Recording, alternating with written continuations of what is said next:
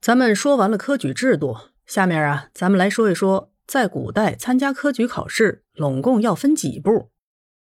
咱们现在的考生经过小学、初中、高中十几年的学习，最后来冲刺高考。在古代呢，参加科举考试的难度可一点也不亚于现在，不仅要十年寒窗苦读，光是这考试流程那就相当复杂了。首先呢是报名。头状是参加科举考试必经的报名程序，考生要填写一份履历表来表明身份。这个表上呢，除了姓名、年龄、籍贯、婚姻等等基本信息之外，还有三代，也就是曾祖父、祖父、父亲的信息，还有呢身材面貌的自述。不过嘛，这个身材面貌的自述啊，这也没个照片这怎么说才能明白呢？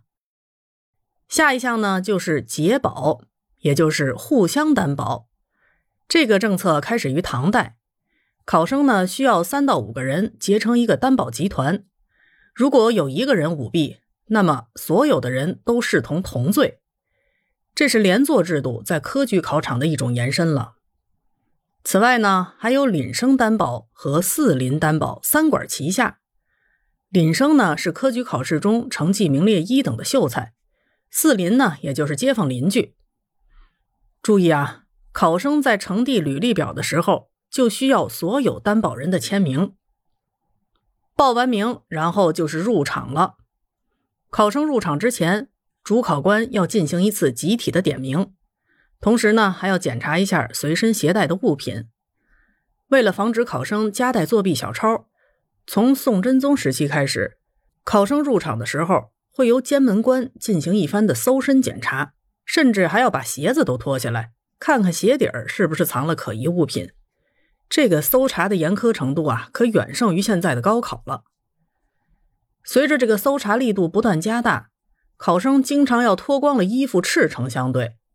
后来因为这种检查太过分了，到了金章宗太和元年，有的臣僚建议呢，让考生沐浴更衣。沐浴完了之后。换上官方准备的统一服装才能进入考场，这实际上啊是一种考前的裸检制度。不过呢，虽然夹带小纸条被严令禁止，可是考生啊不是空着手入场的。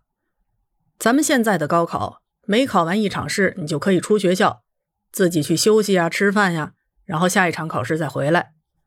古代的科考可没那么简单，就拿明清时期的乡试来说吧。考试按科目分为三场，每场考试，考生从点名入场到交卷出场，一共要在贡院里边待三天两晚。而贡院里呢，只提供热水，其余的所有物品都要自己带着。所以，考生除了带上笔墨纸砚以外，还得带着餐具、食品等等。那么，考官是由谁来当呢？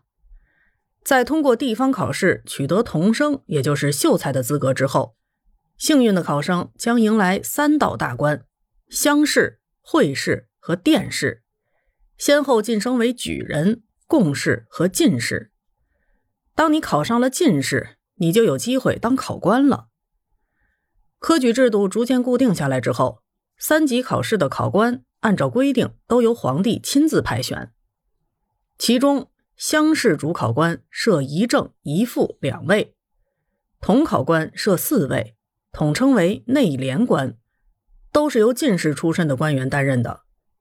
会试呢设一位主考官，称为总裁，以及三至五位的副考官，都是由进士出身的一品、二品大臣担任的。此外啊，到了明中叶以后，还有十八位负责批阅五经试卷的统考官，俗称为十八房。最后的最后，如果你有幸啊来到了最终关卡殿试。